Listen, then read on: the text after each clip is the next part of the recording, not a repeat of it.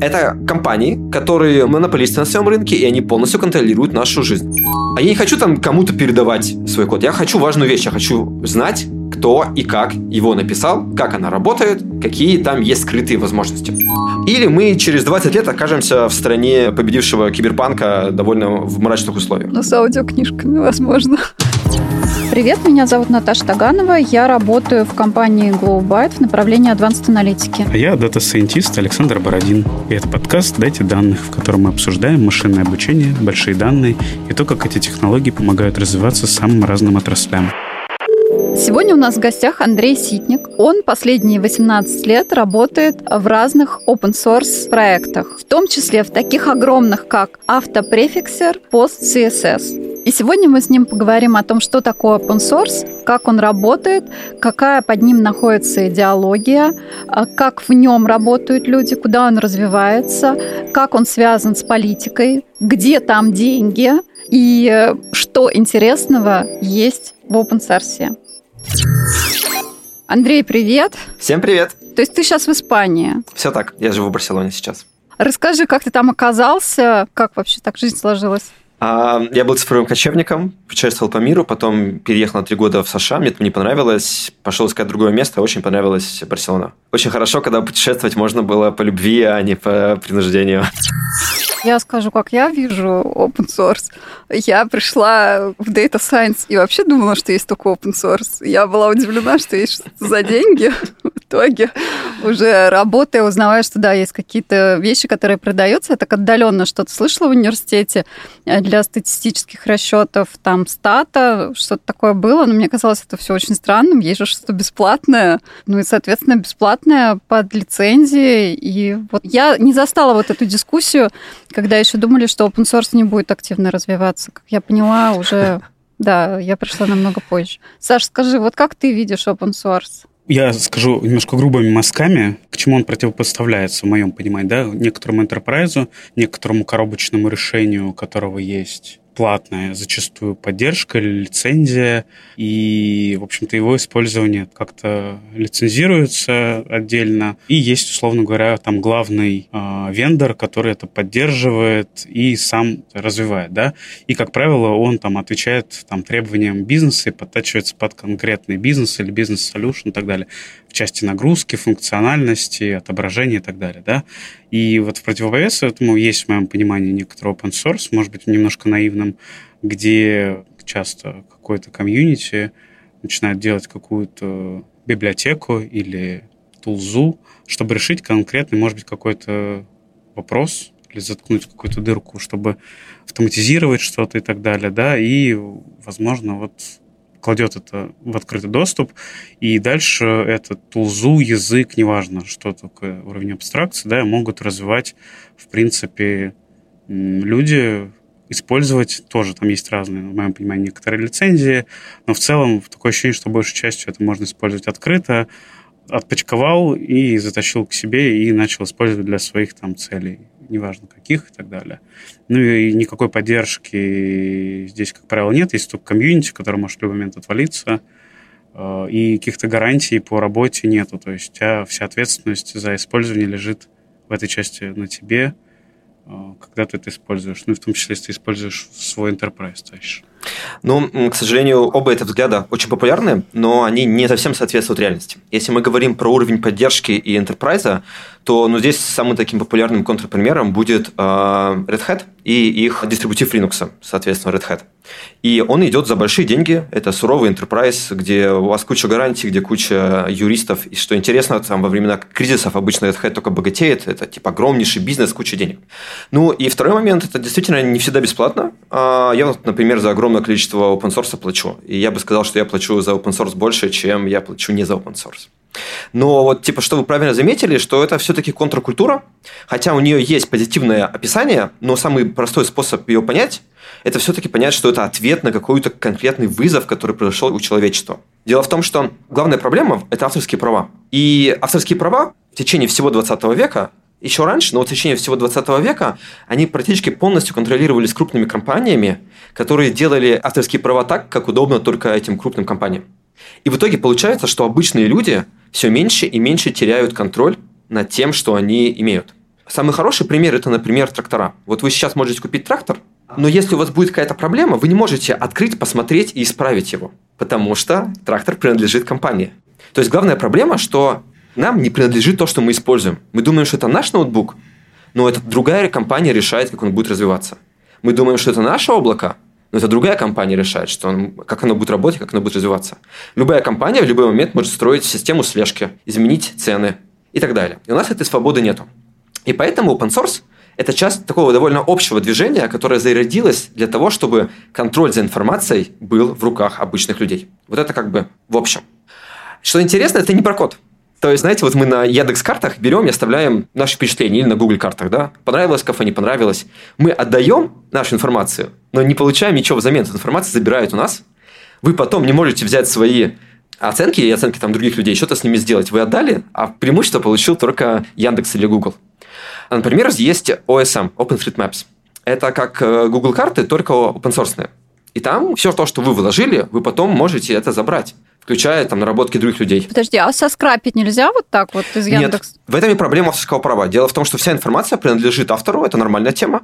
Проблема в том, что это очень долго развивалось до того, что на самом деле сейчас информация принадлежит не автору даже, а только правообладателю довольно большому набору конгломератов. В этом нет проблем, когда эта система работает, но все, что мы видим даже с кодом, с подобными вещами, мы видим, что, к сожалению, такая система гипермонополии просто не работает, она медленно разваливается, умирает и типа ставит под вопрос выживание человечества. А как ты пришел э, к, э, к этой теме? Ну, я бы сказал так, что вот у меня просто концепция, что информация должна быть свободна, она мне казалась невероятно близкой. Я, собственно, пытался учить программирование, но было какое-то для меня сложным, непонятным, чем-то таким, знаете, скучным, корпоративным. Пока я вдруг не купил журнал «Хакер», начал его читать, погрузился, насколько это было круто, интересно. «Хакер» – это хорошая иллюстрация того, что сколько бы мы сейчас не говорили, что программисты вне политики, программисты всегда были в политике. У нас, ну, типа, open source – это есть доказательство политического участия. И там эти идеи проявлялись, они мне очень понравились. И там в 2014 году я зарегистрировался на SouthForge, это аналог GitHub, который был до GitHub, и в 2004 году примерно там в конце зарегистрировал аккаунт Википедии. И в какой-то момент стал администратором. Википедия тоже open source, только в формате энциклопедии. Правильно ли я понимаю, что вот то, что выкладывается, оно в итоге является доступным? Или есть какая-то лицензия, она явно говорится, и если ее нет, то под каким видом лицензии она по умолчанию является. Ну, я поясню, в чем вопрос. Mm-hmm. Я довольно часто для Data Science там, задач и разных целей пытался найти какой-нибудь датасет. Он мог найти его, например, на GitHub, но при этом там не написано, под какой лицензией он лежит и так далее. И у меня возникал вопрос, ну, может быть, он, конечно, такой из поиск блог, но мне было интересно, как я могу его использовать, под какой лицензией он лежит, если ничего явно не указано. А, текущее авторское право следующее. Работа принадлежит человеку, его автору, и а, только через 70 лет она перейдет в общественное достояние. При этом в общественном достоянии у нас появляется право использования, но мы должны сохранять имя человека, который mm-hmm. это придумал. Имя не отчуждаемо, оно всегда будет человеком. Поэтому, если что-то лежит в публичном доступе, нет, это нельзя использовать. Вам придет страйк, даже если на гитхабе. А если автор, ну и как бы как идентифицировать автора? Вот кто-то что-то выложил. Концепция как с кошельком, который лежит на улице. Если вы увидели кошелек на улице, то да, это кошелек чей-то, и типа вы можете его, конечно, взять, и может быть вам фартанет, но в любой момент может прийти человек и вас посадить. То есть надо указывать стандартно, откуда взял хотя бы. А когда вот люди поняли еще в 80-х, что вот есть проблема вот этих всех законов, появилось несколько вариантов путей решения. Первое – это так называемые пиратские партии, различные политические инициативы. У них состоит идея в реформе авторского права. Ну, вот, например, самый популярный формат, что эксклюзивное авторское право, то есть то время, когда ты только решаешь, как им будут пользоваться люди, оно сохраняется только 5 лет. После 5 лет оно переходит в общественное достояние.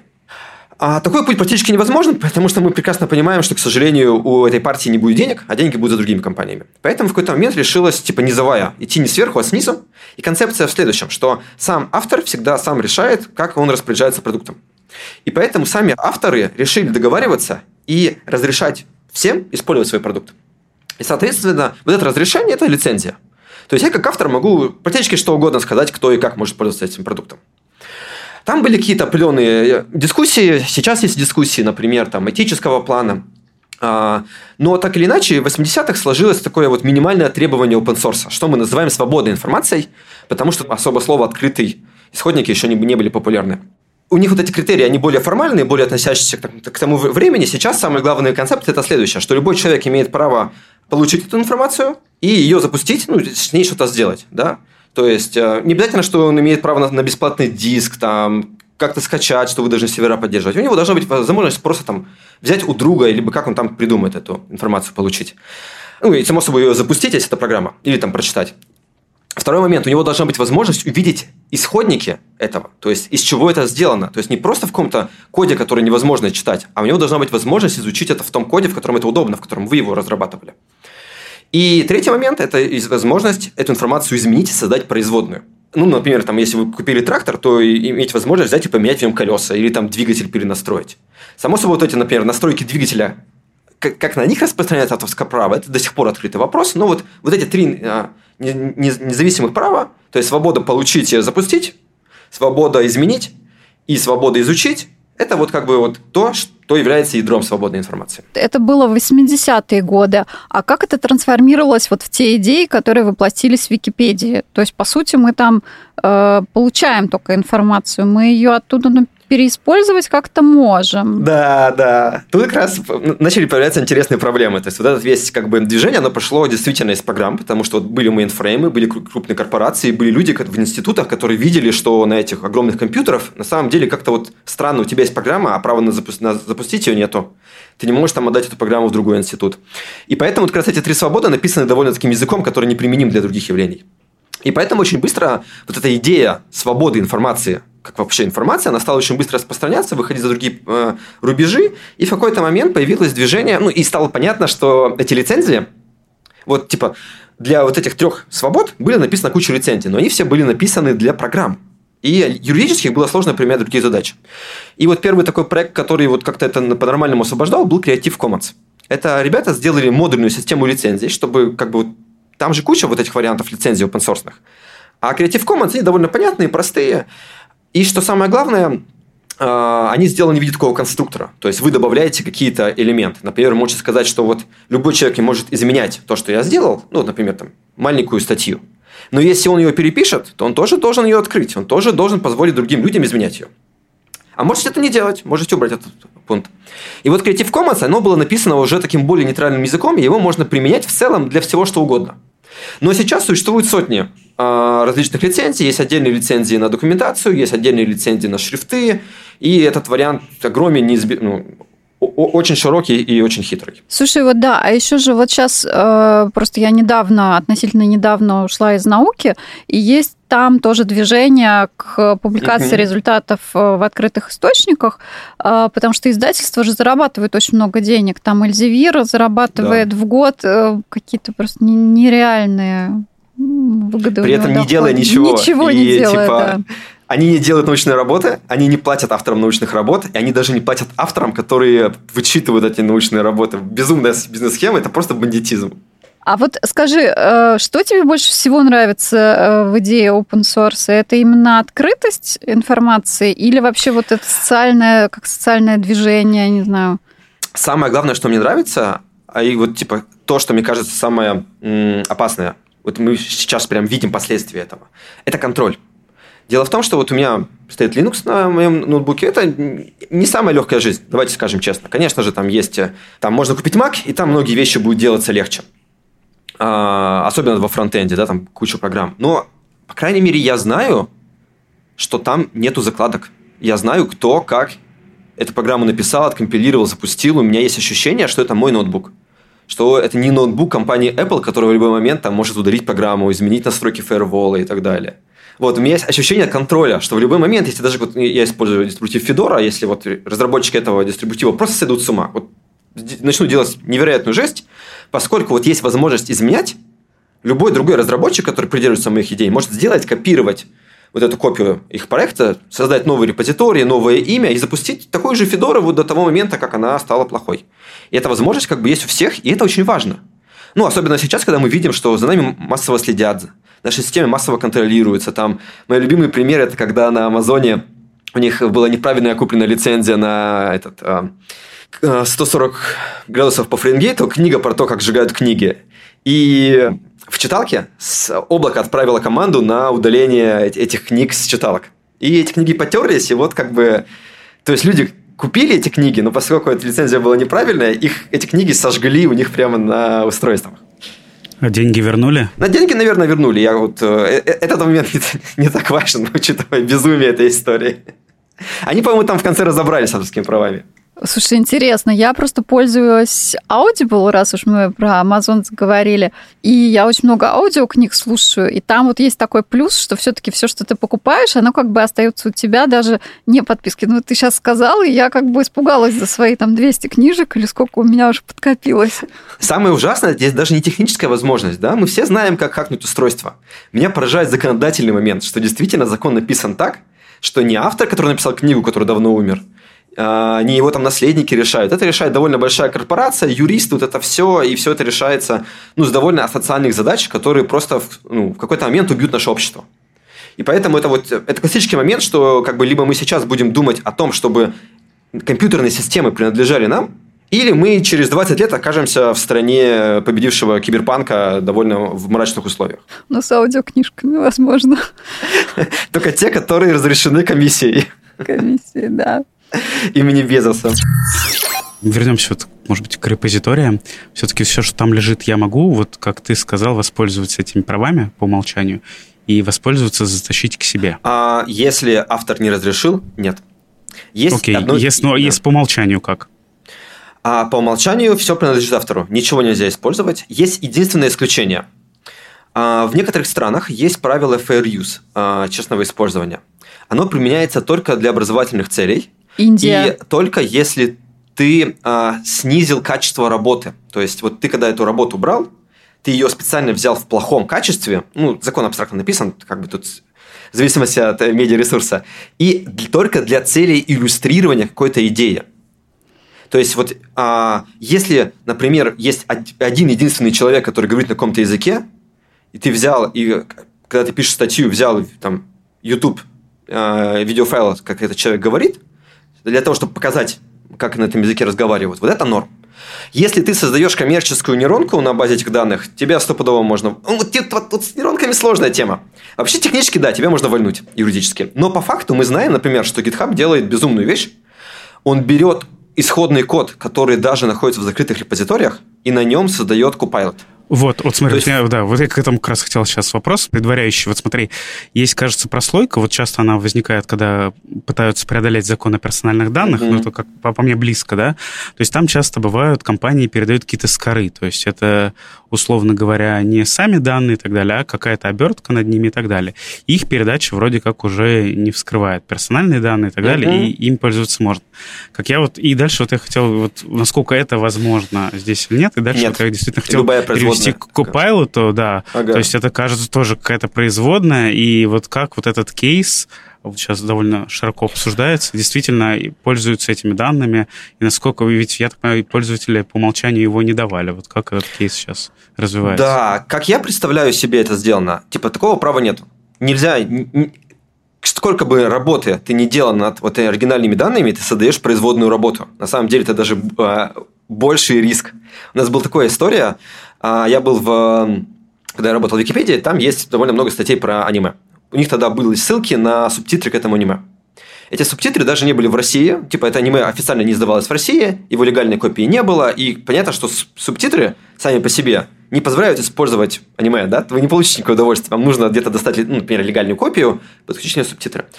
И к нам пришли компании, специальные компании, нанятые правообладателями правообладателей, то есть вот эти огромные холдинги, куда входят японские компании, нанимают американцев, которые ищут в русской Википедии, находят эти ссылки, и они приходят к нам с требованием удалить. И проблема в том, что да, они были правы, потому что субтитры – это производная работа от аудиодорожки в аниме. Угу. Понятно. И это уже как бы нарушение авторского права. Мы в итоге вынуждены были удалить. Они там в какой-то момент даже требовали удалить ссылки на сам сайт, но мы это право отстояли. Но как бы главная проблема это в том, что да, это производная работа, это еще хуже, чем просто на самом деле данные скопировать. Ну, в кавычках. Там, еще хуже, это спорный вопрос. Угу. А, как я понял, GitHub сделал хитрую вещь. Вы когда к нему регистрируете, вы подписываете лицензионное соглашение. И в этом лицензионном соглашении, как я понял, они получили права на то, чтобы делать Copilot. А, Там смотри, вообще... можешь сначала немножко рассказать что вот просто про что Copilot? Да, Copilot – это система дописывания кода. Вы пишете код, и он его умно автозавершает. Это нейронка а, на основе тех данных, ну, на основе всего массива кода, который опубликован на GitHub. При этом самое обидное... И закрытые тоже. Да, и закрытого тоже. При этом самое обидное, вот мы все вложили наш исходный код в GitHub, а нейронка принадлежит только Microsoft.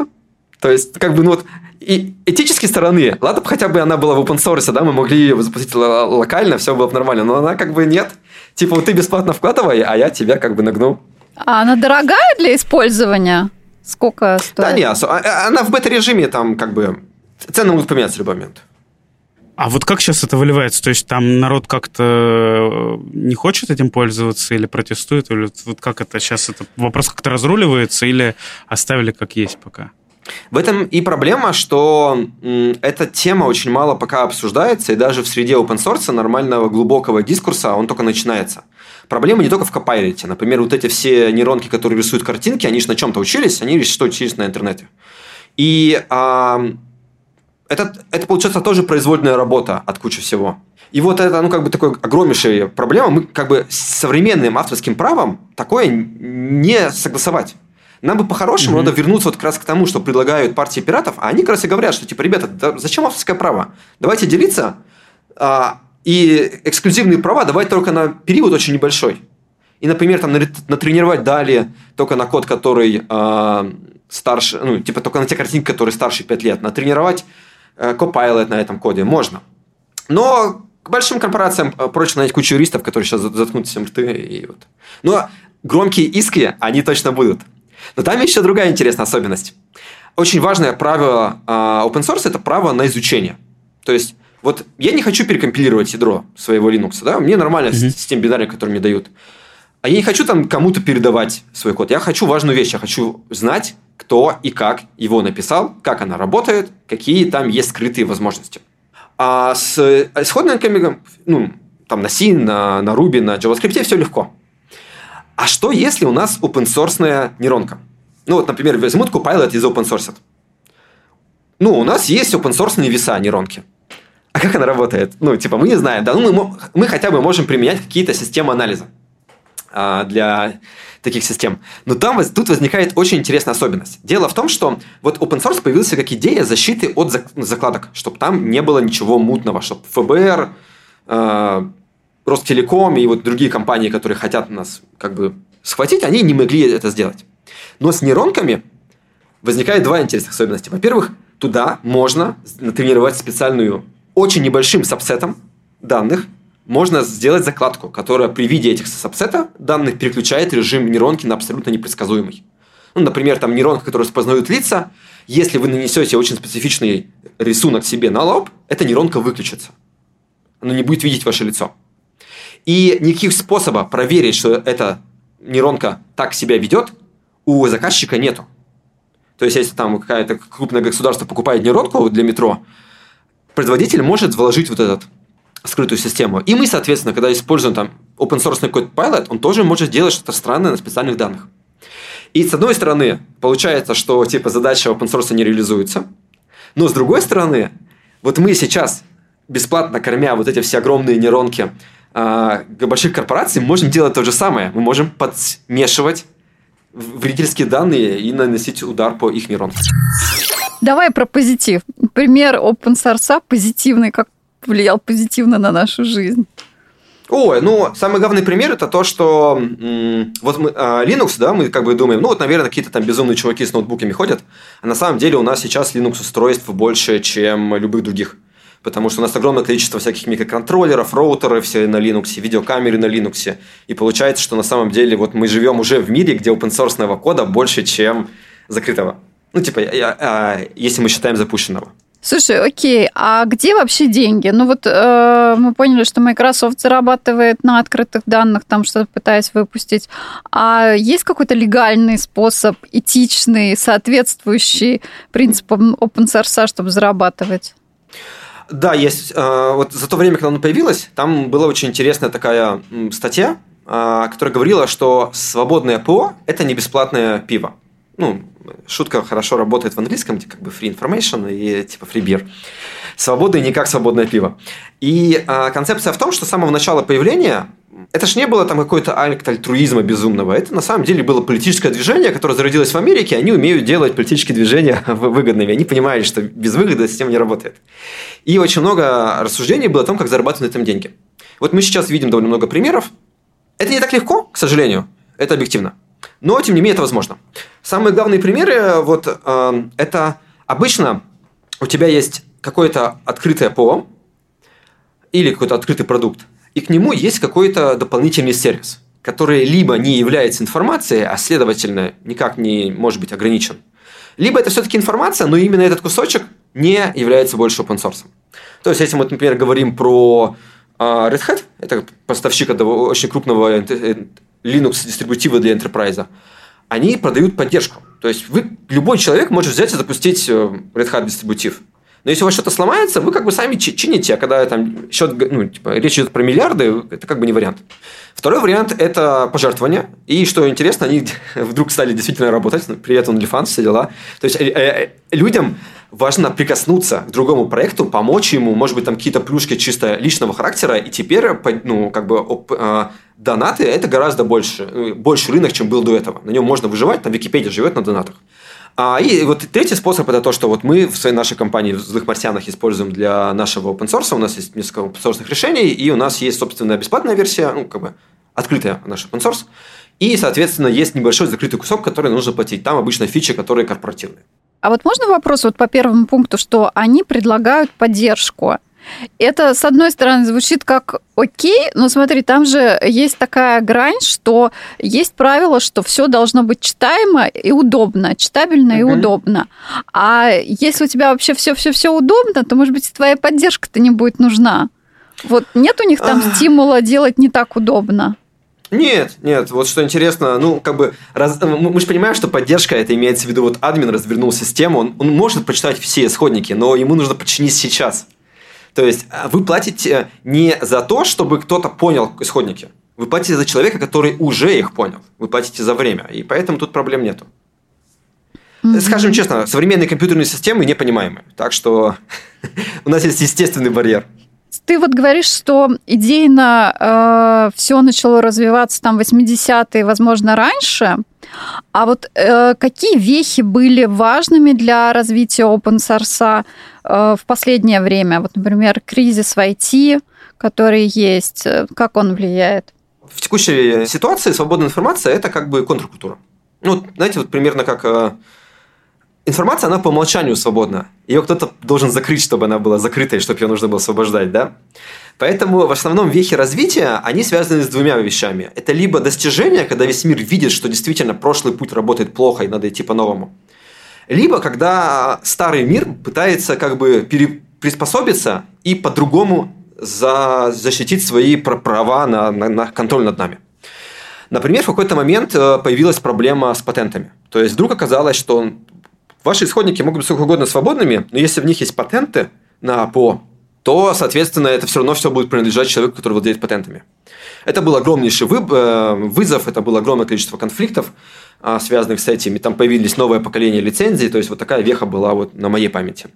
Но в итоге а, все просто увидели, что open source это действительно выгодно в финансовом плане, и как бы все, все теперь туда движется.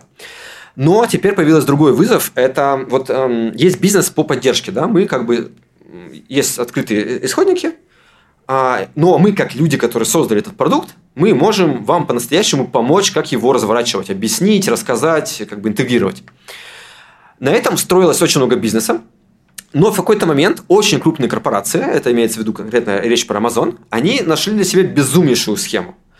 Они берут open source продукт, а создают его клон, нанимают очень мощных разработчиков и начинают предлагать альтернативную поддержку в обход людей, которые это все создали.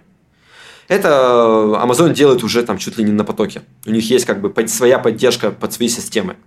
И а вот это невероятный вызов. Сейчас вообще непонятно, что с этим делать. Народ в шоке. Это прям, ну, типа, свинство. Она при этом особо не донатит, не, не делится ни с чем. Типа, просто присваивает, ну, зарабатывает на чужом труде. Вот. При этом за счет того, что она имеет монополи, ну, монопольное положение, ну, там, конечно же, объективно нет, но если мы говорим вот конкретно про облака, то там особо вариантов нету. То как бы вот через эти облака очень э, легко как бы выдавливать оригинальных создателей продукта с рынка. Угу, то есть они в облаке создают как бы свой аналог, э, приспособленный к облаку. Дальше да. Это полный форк. Они просто берут форк этот продукт, меняют его название, потому что права, э, права на торговую марку отличаются. И, собственно, начинают предлагать то же самое за меньшее количество денег, потому что у них огромный эффект масштаба. Ну и в своем облаке, что тоже удобно. Вот, как с этим работать пока непонятно, ну вот будем ждать. Вторая проблема – это то, что у нас в open source сейчас эм, весь этот стек становится все больше и больше. То есть э, один проект обычно использует тысячи, две тысячи разных проектов. Если мы говорим про инструменты разработки, то там обычно принцип того, что вы когда ставите какую-то библиотеку, она свои подбиблиотеки тоже загружает онлайн. Берет последние версии. И вот здесь возникла огромнейшая проблема, что оказывается там многомиллиардные бизнесы, они теперь зависят от огромного вот этого дерева проектов. И ладно, вот продукты в первой э, категории, которые как бы все знают, которые как бы такие друзья компании, но вот продукты дальше, это могут быть одиночки, которым никто не платит, которые никто не хочет их поддерживать. У них, с одной стороны, они выгорают. Вот, например, там известная история с э, багом в, OpenSS, в OpenSSL, когда из-за нее можно было взломать любой сайт на HTTPS особым пакетом можно было читать память, всю память компьютера. Ну, всю память, которая доступна для этого процесса. Это была невероятная, типа, ужасная атака, и она произошла от того, что эту библиотеку, которая является ну, ключом к современной компьютерной инфраструктуре, поддерживал несколько человек на голом энтузиазме без денег. И когда они принимали большой pull request, они его не проверили. И сейчас вот как бы это с одной стороны проблема. То есть люди просто не справляются, и из-за этого рушатся как бы все системы. Но некоторые из этих людей или настолько обижены, или чувствуют несправедливость, либо плюс как бы сейчас огромное количество конфликтов и войн, что они могут специально вкладывать закладки. И вопрос безопасности таких систем ну, open source, они стоят под большим вопросом, потому что, как, ну, опять же, не только open source, вы же понимаете, да, типа, если у вас закрытые исходники, у вас там тоже есть open source на библиотеке, и туда может легко прилететь один пакетик э, от одного автора, который в последней патч-версии, ничего не меняя на GitHub, именно в репозитории включил какой-то сторонний код. Как вот делать с этими вызовами, пока непонятно, но вот тем не менее. Да, все проверить невозможно. А я просто хотел, может уточнить, если все-таки код Э, ты говоришь, там проблема выгоревший человек или обижен, но все-таки, если мы говорим про открытый код и так далее, вот эта проблема не решается ли тем, что ты нанимаешь, не знаю, еще кучу людей, которые просто этот код под лупой смотрят и так далее? Или это принцип, вот принципиально, теоретически за бесконечное время можно найти такой баг, или он принципиально не находим? Да, за, за ограниченное время можно найти этот баг. Это проблема в первую очередь на инфраструктуру, на, на, как бы, на, угу. на организацию да. этого сообщества, на то, как вот, типа, построены потоки кода. Сейчас как бы народ именно в первую очередь думает о том, как перестроить поток кода так, чтобы как бы не стало сильно хуже, но и безопасность не пострадала. Там одна из версий – это лочить версии конкретно, пусть они будут несколько раз переиспользоваться, у вас там в одном дистрибутиве будет куча разных версий, э, ну, а, либо как раз иметь, чтобы ну, набор проверяющих, вот как Википедия, да, у нас же есть типа э, стать, версия статья, которая проверена э, человеком. Проверяющий это очень легкий флаг, он выдается там любому человеку, который там не кончен идет. И вот э, э, такая же штука для open source. Что я вот прочитал эту версию, в ней все в порядке. Угу. Ну да, кажется, решается каким-то пулом, что вот у нас есть хорошие версии, потом, прежде чем мы накатываем, он куда-то какой-то хаб, где все это проверяется, и потом после этого. Угу, Окей. Угу. При этом, если у вас есть там подозрения в цензуре, вы легко можете создать другую, э, как бы, альтернативную систему или переключиться на последнюю, ну, как, собственно, Википедия. Слушай, а вот такой вопрос. Ты говоришь, что вот они, как бы народ делает, а где вот эти центры принятия решений? Они вообще есть, их нету, кто? Мы очень любим в последнее время почему-то говорить, что политика не нужна для программиста. Но это смешно, потому что если у тебя в проекте больше, чем один человек, уже двое, тебе требуется политика чем больше у тебя людей, тем лучше ты должен разбираться в современной политической теории. И, собственно, вот все ответы, вот знаете, там, команда, там, 10 человек, у нее есть какие-то конфликты, как их разрешать? И там вот мы на метапах собираемся, и, господи, зачем мы это спрашиваем? Просто берешь книгу по политологии, открываешь, и вот вся, вся теория ровно об этом. И дело в том, что там с еще 19 века а, была высказана теория о том, что мы можем существовать без иерархических систем управления, без вот как бы одного главного, там, двух главных, вот эта система, что может существовать как огромный набор а, коммун. Это теория анархизма. Она была очень красивая. Ее, кстати, что интересно, активно продвигал русский человек Кропоткин, который вот как раз э, очень много большой вклад сделал и вообще как бы такой отец, батя э, анархизма. А, но проблема в том, что она не работала в реальном мире, потому что в реальном мире у нас ограниченные ресурсы. Это очень сложно сделать вот в реальном мире. Но оказалось, что на самом деле в, в, э, в цифровом мире куча моментов, которые были невозможны, вдруг оказываются возможны. И то, как работает open source, это сложная система, которая не является одноранговой, она не является там, какой-то политическим идеалом абсолютно свободным, там, где каждый человек а, равен каждому, но это действительно анархическая система, где огромное количество коммун разного размера между собой взаимодействуют и договариваются. А какие вот крупные, на твой взгляд? Ой, сотни их. Ну, типа, если мы говорим про фронтенд, где я занимаюсь, а, самые крупные комьюнити, которые вот, типа, могут так влиять, это, а, ну, сейчас даже по-другому скажу. На самом деле там есть связи, да? То есть, если у тебя есть друзья в другом комьюнити, то ты можешь их переубедить, и таким образом у тебя больше сила.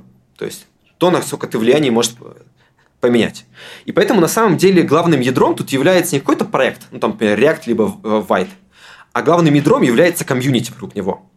И вот, соответственно, фейсбучная комьюнити, то есть вот типа те, кто вокруг, ну, типа фейсбучная в кавычках, те, кто вокруг React и сторонних проектов, там, например, Prettier, они очень много решают. Если команда Prettier изменит конфиг по умолчанию, то как бы весь э, JavaScript мир изменится туда же. Э, это минус, потому что по-хорошему, конечно, должно быть небольшое разнообразие для того, чтобы не было монополии. Но в случае чего его можно создать. А, очень сильная комьюнити у Vite. Это аналог, э, господи, не у Vite, а у Vue. Ну и, и там огромное количество всяких инструментов, и видно, что как только появляется новый инструмент, он очень быстро распространяется в этом комьюнити, потому что все друг другу доверяют в этом комьюнити. Вот, но огромное комьюнити у Linux, э, имеется в виду ядра. Это прям, наверное, самый сложный совместный проект человечества по вот суммарному времени, который там тратится. Ну, открытый вопрос, например, э, там, Манхэттенский проект, ну, давайте так скажем, самый сложный интеллектуальный э, продукт человечества, где как бы интеллектуальная работа складывается. Вот, и так далее. И как бы так, таких проектов тысячи, на самом деле, потому что область open source, она огромная сейчас. А это вот хорошо, это все-таки свобода или ты говоришь монополия? Вот что это? Ну, а, вот в, в русском дискурсе последнего времени есть какая-то больная идея а, о там черно-белом, да, как бы не существует свободы, не существует э, полной монополии. У нас всегда есть градация этого. Но эти градации значительны. Давайте вспомним, как, как работала система образования. Вот важный момент, что вот эта свобо- э, система, по которой строится open source, как вот набор библиотек, имеющих это свойство, оно идет гораздо дальше, чем просто код. Это же вот как бы сообщество, оно же одновременно строит и систему образования. И куча всего. И вот если мы посмотрим на вот это все, то мы увидим, что оно работает круче, эффективнее, интереснее, чем все то, что было создано до этого. Ну, например, можем взять такие простые вещи, которые легко сравнить. Это система образования. Вот у нас есть институты, профильные колледжи, подобные вещи. И у нас есть метапы, какие-то сайты, курсы от бесплатных до платных а, сообщество, которое тебе помогает. И мы видим, что если мы хотим подготовить программиста, институт это практически, ну, это штука, которая решает совершенно другие задачи, но не вопрос подготовки. А вот сообщество это то, что действительно готовит людей на принципиально другом уровне. И вот такого качественного скачка, оно, к сожалению, не везде, оно плохо масштабируется. Мы, понятное дело, не, будем, не сможем так обучить медиков и так далее. Но в той области, где мы как раз работаем, да, результат сильный, значительный, он заметен. Это гораздо более свободная система принятия решений, чем была там, не знаю, в, в производстве компьютеров, например. Вот ты вот сравниваешь с функциональным, да, например, э, с образованием и так далее. А вопрос, насколько вот open source, он влиятелен, может быть, по странам, я бы так сказал, или по идеологиям. То есть, условно говоря, это некоторая э, ну, прерогатива, что ли, вот э, от, в Запада и так западного мышления, или там, не знаю, в каком-то условном Китае это тоже может влиять, и знаешь ли ты, насколько там влиятелен open source по сравнению с каким-то enterprise или государственными софтом? Да, это, это интересный такой вопрос. Ну, вкратце, дело в том, что э, open source как возможность контролировать информацию. Она оказалась очень кстати, потому что, ну, скажем честно, вот если мы говорим про государство, особенно, ну, типа в Америке, у них производители, производители ПО критического находятся внутри. Ну, там, операционных систем, Windows там и так далее. Но если мы посмотрим на Европу, ну, например, Германия, она понимает, что она закупает у США оборудование, программное обеспечение, которое она не контролирует, и туда может находиться закладки. Все то, что вот мы, как граждане, чувствуем свою опасность, чувствует и государство. И поэтому, что интересно, что как раз open source активно поддерживают все страны за пределами США, потому что они чувствуют, конечно же, угрозу конкуренции подобные вещи. Мой любимый пример – это RISC-5. А, у нас как бы есть процессоры, CPU, и в процессорах а, ну, как бы, есть понятие их дизайна, есть понятие фабрик, которые их делают, но на самом деле есть такая вещь, которая очень жестко ограничивает мир. Это инструкции. Дело в том, что мы пишем мы пишем код, он компилируется в бинарник, этот бинарник – это байты команд, которые передаются на процессор. Ну, не совсем там виртуальная машина, все дела. Вот. И вот как этот язык, он закрыт. Он закрыт авторским правом. Есть язык x86, набор инструкций, который принадлежит по факту ну, четырем компаниям. Типа AMD, Intel и еще там две китайские. Ну, типа, одна китайская, и там кто-то еще по мелочи. Все, ни один другой производитель не может делать x86 процессор, если не купит у них лицензию. С, а, с ARM полегче, там есть компания, и она продает кому угодно, но это одна компания. И появилась альтернатива, она называется RISC-5. Это набор инструкций, который никому не принадлежит. Это open source набор инструкций. По ним есть, на основе этих инструкций есть процессоры, что важно, часть из них не open source. То есть язык open source, процессор как бы проприетарный, китайцы делают очень мощные процессоры. Но сейчас в риск 5 вкладываются все. Россия, Германия, Индия, а, Китай – это огромнейшие деньги, которые вкладываются в риск 5, потому что они понимают определенную угрозу, которая исходит от закрытых экосистем. Ну, а если мы говорим про вообще как бы мир open source, там как бы он практически полностью связан с тем, где находятся стартапы, где находятся деньги – Поэтому как бы вот если это какой-то необычный маленький проект, то там очень много различных контрибьюторов со всего мира. Чем он более нишевый, чем там прикольнее, потому что там будут люди из Шри-Ланки, из Африки, они тебе будут помогать, вы будете там круто как бы по всему миру объединяться. Но чем он становится более попсовым, тем больше и больше там просто вот бесконечного количества работников либо компании Facebook, либо компании Taobao. То есть чем более вы попадаете в посовый рынок, тем больше все это зависит от того, как бы, где деньги, где наняли миллион разработчиков в, в офисы писать. И они, соответственно, будут что-то вам контрибьютить. Поэтому, если мы говорим про попсовые рынки, например, там фронтенд и подобные вещи, то там огромный рынок – это Китай и США. Вот. Но что интересно, в Китае совершенно другой рынок open source. Там, э, ну, типа, если у нас на западном рынке мы все во фронтенде используем React, то в Китае Vue. И они вообще не понимают, почему мы выбрали React. Для них это так, так же дико. У них прям очевидное доказательство, то, что вот Vue – это суровый enterprise, который работает на, на суровых продакшенах. А вот как бы React – это как бы вот поделки для хипстеров без экосистемы. В этом плане все хорошо я, опять же, не то, что пристально смотрю, но мне показалось, вот опять же, со стороны Data Science, в какой-то момент крупные компании стали выпускать какие-то библиотеки, какие-то алгоритмы, еще что-то. Вот вопрос, э, и как бы это, ну, часто какая-то разовая история, выкатили там и так далее. Вот вопрос, это для чего? Это, это просто бренд или здесь есть какой-то подтекст, потому что, или, возможно, какая-то скрытая монетизация? А, а можешь пример рассказать, чтобы я немножко вошло в контекст. Давай, Саша, скажу, я могу сказать, ну, например, IconML. Ну да, вот библиотека IconML от Microsoft или там, не знаю, ну, все, mm-hmm. все крупные компании, McKinsey, BCG, э, если говорить зарубежные, если российские, и там Яндекс выкладывает, и Сбербанк и так далее. То есть все-все-все стали выкладывать. Это какой-то тренд просто типа HR-бренд и технический бренд, или это что-то более глубокая история? Да, там очень много мотивации есть. А, во-первых, ну, а, давайте начнем сразу с кринж мотивации. Стоит ли этим заниматься? Да, сразу спрошу. В какой-то момент компания ВКонтакте выпустила исходники своего движка, который используется для ВКонтакте. А KPHP, они его не развивали, ничего там не появилось, это был просто вот кусок огромных файлов, который был там писался только внутри, они его просто выложили. Это очень простая мотивация. Они создавали Telegram, и им нужно было защититься от возможных исков. И они за open source это просто скрытая передача авторских прав Telegram. Вот, ну, таких примеров довольно, довольно мало, слава богу, потому что ну, полный кринж и издевательство. Чаще всего история следующая, что м, компаниям им нужны какие-то продукты, а рабочие инструменты, которые мы создавали, их можно выложить. Их выкладывают очень часто для того, э, либо это просто ну, не эгоизм, а вот как бы личные желания людей, которые за ним стояли. Потому что дело в том, что вот в этой сообществе есть альтернативная экономика, которая держится на узнаваемости, на репутации. И, соответственно, они хотят, кроме зарплаты, еще получить себе репутацию, ее потом типа сконвертировать. Ну, учитывая, сколько надо работать для этого, это такой довольно неплохой договор. А при этом это, эта же репутация падает компании, и она потом может искать себе работников HR-бренд.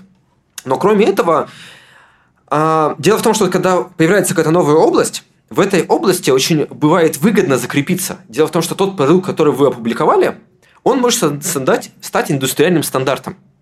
И после этого те продукты, которые вы сделали на, вот, на базе этого инструмента, вам не нужно будет переписывать. Дело в том, что у нас э, во многих областях существует, к сожалению, ситуация гипермонополий, когда вот, например, э, ну вот если бы Facebook не выпустила э, open source свой React, то тот э, Facebook, который они написали на React, в какой-то момент пришлось бы переписывать на тот фреймворк, который был бы open source. Просто потому что, как только вы выкладываете в open source, туда стекаются сила, сила сообщества. И а, вам сообщество начинает улучшать ваш продукт. И в итоге в какой-то момент он становится стандартом де-факто, и как бы вся индустрия меняется вместе с этим продуктом, а значит, вам не нужно переписывать все то, что вы на нем написали. И очень часто вот люди делают это для того, чтобы как бы потом не переписывать э, потом не оказаться в ситуации, что их велосипеды оказываются никому не нужными. Но есть, кстати, еще одна интересная штука. Дело в том, что если мы говорим про машинное обучение, то там очень часто, ну, типа, все публикуют, значит, архитектуру нейронной сети, все дела, но не публикуют датасет. Потому что, ну, типа, а, иногда есть истории, когда опубликовать исходники вообще нам не опасно, потому что на самом деле ключевой элемент а, то, как мы контролируем, как мы, ну, типа, где мы можем разместить закладки, где мы давим на сообщество, и вот тот элемент, который контролируется, он вот и так находится у нас в руках. Слушай, я вот хочу вернуться к началу э, разговора. Мы спрашивали тебя, как бы вот как ты э, пришел в Википедию, там э, сама идея. Это было, ну, сколько-то лет тому назад, может, лет 10 тому назад. А вот, например... 2004 есть... А, ты, хорошо, немножко больше. 18. Да, немножко больше. Но вот если бы ты приходил сейчас в эту область, тебя бы то же самое мотивировало или что-то другое? Дело в том, что тогда э, эта вся культура, она была контркультурой.